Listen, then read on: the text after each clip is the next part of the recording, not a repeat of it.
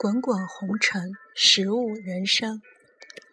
如果你同时拿最爱的食物是什么和记忆里最挂念的食物是什么这两个问题来问我，我一定会恍惚，因为我很难分辨清晰自己对某一个食物产生感情。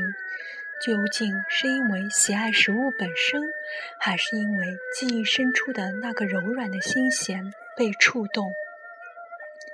正如金芳在《舌染红尘》的序中所写的：“在我们的一生中，尝过的味道就像录下的磁带，由味蕾转存至脑海。不管过去多久，每当味蕾再一次触碰到这个味道。”大脑立刻翻出当年的存储，那段味道所记忆的酸甜苦辣、缠绵悱恻，乃至爱恨情仇，一股脑的翻涌而至，随着味蕾的感受占领你的思维，让你唏嘘，让你感动，让你悲伤，也让你甜蜜。食物是我们最亲密的朋友。它至始至终地伴随着我们的一生，它早已与我们的人生丝丝相扣，枝蔓纠缠，难解难分。透过食物，我们可以穿越岁月的流逝，与昔日的自己相逢，也可以看到自己内心的隐秘、憧憬和渴望。看着传送带上一圈一圈缓缓转着的寿司，剩女难免心头生悲。那些便宜的卖相一般的寿司，反而很容易被领走；而那些剩下的无人问津的，却都是材料好的、价格昂贵的。然则，是否要降低自己的格调来迁就男人的口味？当然不，只是。如此珍重芳姿，却难掩心中的孤寂和落寞。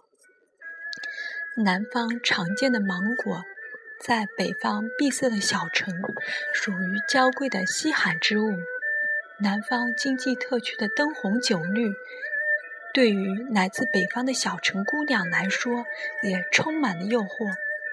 是半推半就，舍难取义的选择南方的清香四溢的芒果。还是洁身自好，抵挡住芒果炮弹的诱惑。原来，人生的轨迹已然在选择水果时分道扬镳。一方水土一方人，金芳生于北京，成长于开封，游历四方，定居广州。中华大地的滚滚红尘汇聚在他的笔下，舞成了《舌尖上那一缕缕的牵挂。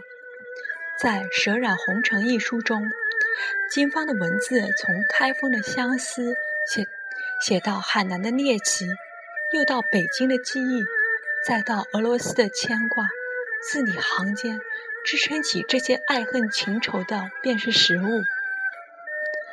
这些食物记录了食客们的璀璨年华，钟情玫瑰切糕的娇俏少女。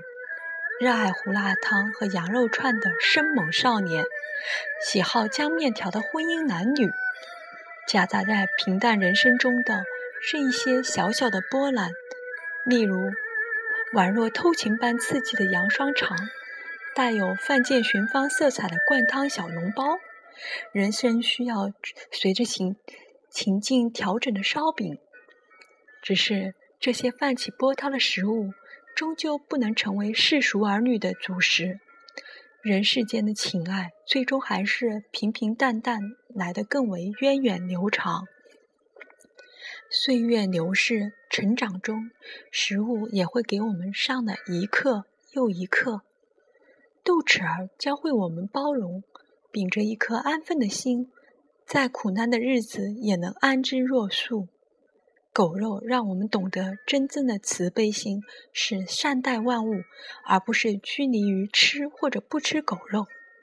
方便面教会我们，婚姻不只是丝袜口红、两情相悦那么简单，更是洗手做羹汤的烟火人生。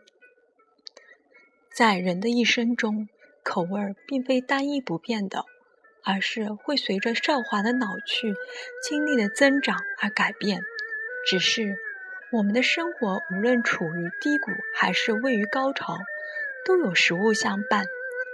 低谷时固然可以从鱼香肉丝中获取世俗的温暖的慰藉，高潮时却也不必从鱼翅中追求被创造出来的看上去很美的幻觉。须知道，待尘埃落定。一切是是非非、恩恩怨怨，不过是残留在碗底的一汪残汁。鲜美的味滋味已荡然无存，所有过往都封建在日渐褪色的身体里。唯有食物，才是滚滚红尘中与我们不离不弃的挚友。在时光的隧道里，我们终将与食物握手言欢，也终将与自己和解。